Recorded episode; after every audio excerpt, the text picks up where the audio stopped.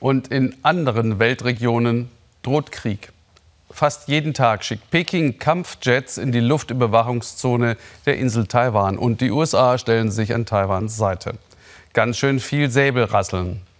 Die Insel zurückzuholen, ist erklärtes Ziel von Chinas Kommunisten seit Gründung der Volksrepublik.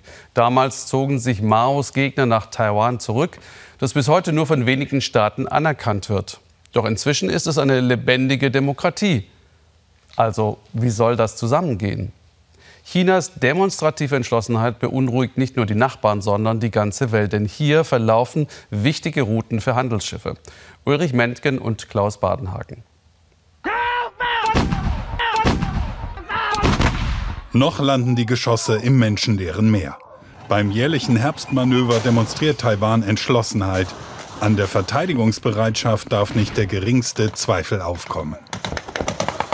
Das signalisiert auch die Präsidentin persönlich. China soll es gar nicht erst versuchen. Ohne Schlachtenlärm nicht weniger entschlossen. In den Gassen des Viertels Daan in Taipeh startet eine ungewöhnliche politische Karriere. Vincent Chao, 33, geboren in Taiwan, aufgewachsen im Ausland, kam zurück, um den Militärdienst zu absolvieren. Bald will er auch als gewählter Volksvertreter seinen Landsleuten dienen, gegen Peking.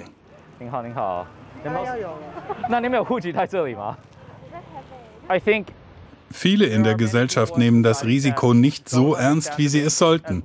Das betrifft die Politiker ebenso wie die Bürger. Sie denken nicht ständig daran und das ist ja auch kein Wunder, denn das Leben in Taiwan wird schon so lange von dem Konflikt überschattet. Wenn Sie die Abendnachrichten sehen, zucken Sie nur mit den Schultern. Many times people see the news and they see it's just another day. In Taiwan geht das Leben weiter, trotz der Drohgebärden vom Festland. Das heißt aber nicht, dass sie hier nicht genau wüssten, dass China den Arm nach ihnen ausstreckt. Natürlich mache ich mir Sorgen. Ich habe gesehen, wie die Menschen in Hongkong erbittert Widerstand leisten. Wir leben in einer Demokratie und andere sollten uns nicht feindlich gegenübertreten oder uns das Leben schwer machen mit allen möglichen Druckmitteln. Wir Taiwaner lassen uns nicht einschüchtern. Wir einfachen Leute lieben unsere Demokratie. Das ist eben unser Lebensstil. Prinzip Hoffnung auch für Vincent Chow. Wir sind auf dem Weg, mehr Aufmerksamkeit dafür zu bekommen, wofür China eigentlich steht und worin die Gefahr für Taiwans Freiheit und Demokratie liegt.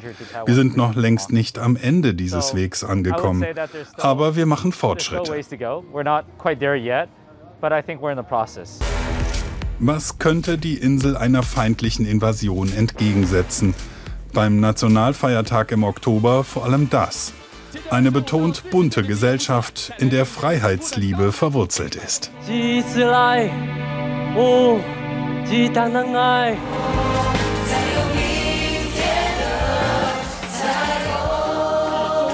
Taiwan rasselt auch mit seinen zugegeben relativ kleinen Säbeln, zeigt das selbstentwickelte Raketensystem, will den Preis für einen Angriff von außen so hoch wie möglich treiben.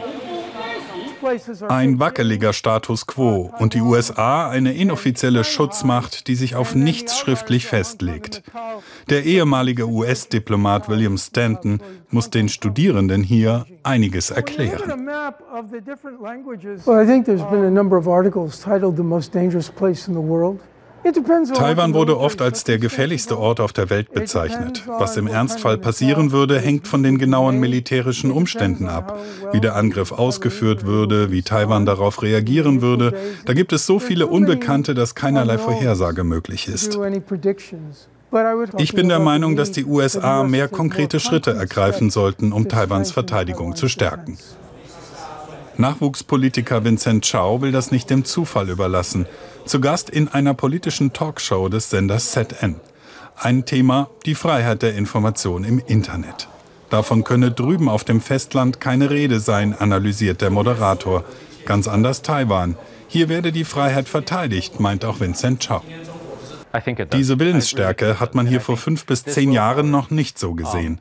Das geht einher mit einer stärkeren Anerkennung dessen, was wir sind, unserer nationalen Identität als Taiwaner und mit Wachsamkeit gegenüber China und der Bedrohung, die es für uns bedeutet. Wenn Taiwan seine Unabhängigkeit weiter vorantreibt, könnte das dem übermächtigen Nachbarn einen Vorwand liefern. Ein Balanceakt, Absturz nicht ausgeschlossen. Die überwältigende Mehrheit der Menschen hier wünscht sich, es soll einfach so bleiben, wie es ist.